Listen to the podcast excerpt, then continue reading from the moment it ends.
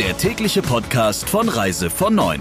Die Top-News der Travel Industry im Überblick.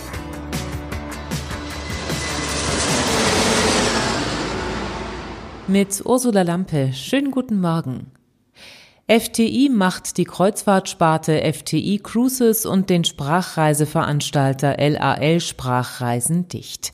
Auch das Flugportal fly.de und das Service Center Touristik24 werden abgewickelt und das jeweils bis zum Ende des laufenden Geschäftsjahres.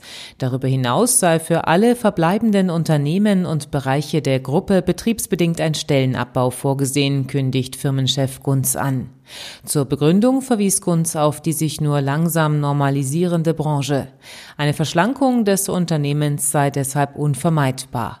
FTI beschäftigt in Deutschland derzeit rund 1800 Mitarbeiterinnen und Mitarbeiter.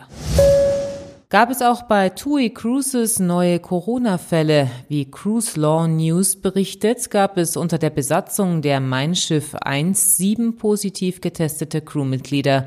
Deshalb sei die erste blaue Reise, die am kommenden Freitag starten sollte, verschoben worden.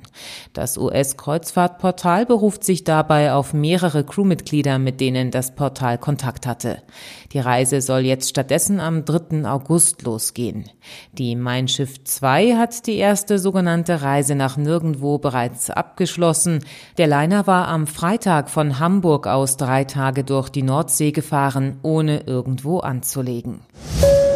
Nun also doch. Wie Bundesgesundheitsminister Spahn der DPA sagte, wird es schon bald eine Testpflicht für Heimkehrer aus Risikogebieten geben. Er selbst werde diese anordnen zum Schutz aller Bürgerinnen und Bürger.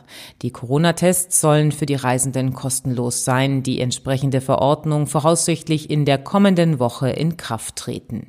Bayerns Ministerpräsident Söder hatte die Corona-Testpflicht für Heimkehrer aus Risikogebieten bereits im Vorfeld gefordert.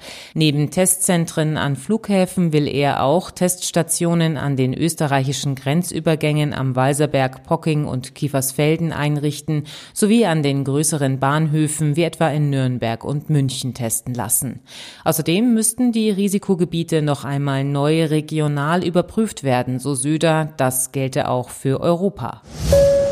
Quarantäne oder nicht, zwischen Spanien und Großbritannien ist darüber ein Streit ausgebrochen. Spanien versucht wenigstens die Balearen und die Kanaren von der Quarantänepflicht ausnehmen zu lassen, die die britische Regierung am Wochenende ohne Vorankündigung über Heimkehrer verhängt hatte und die vor allem die spanische Tourismusindustrie auf die Palme gebracht hatte. In den Medien war denn auch von einem Todesstoß für die Urlaubssaison zu lesen. Weiteres Öl ins Feuer goss indes der britische Außenminister. Er verkündete, dass auch für andere europäische Staaten entsprechende Maßnahmen nicht ausgeschlossen werden könnten.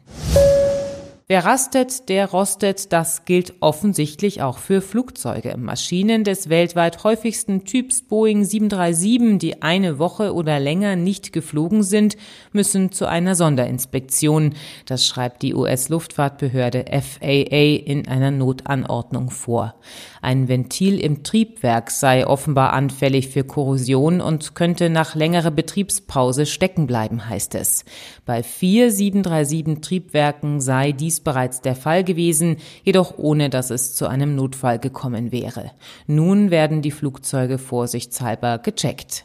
Soweit die wichtigsten Meldungen aus der Branche. Ihnen noch einen schönen Tag.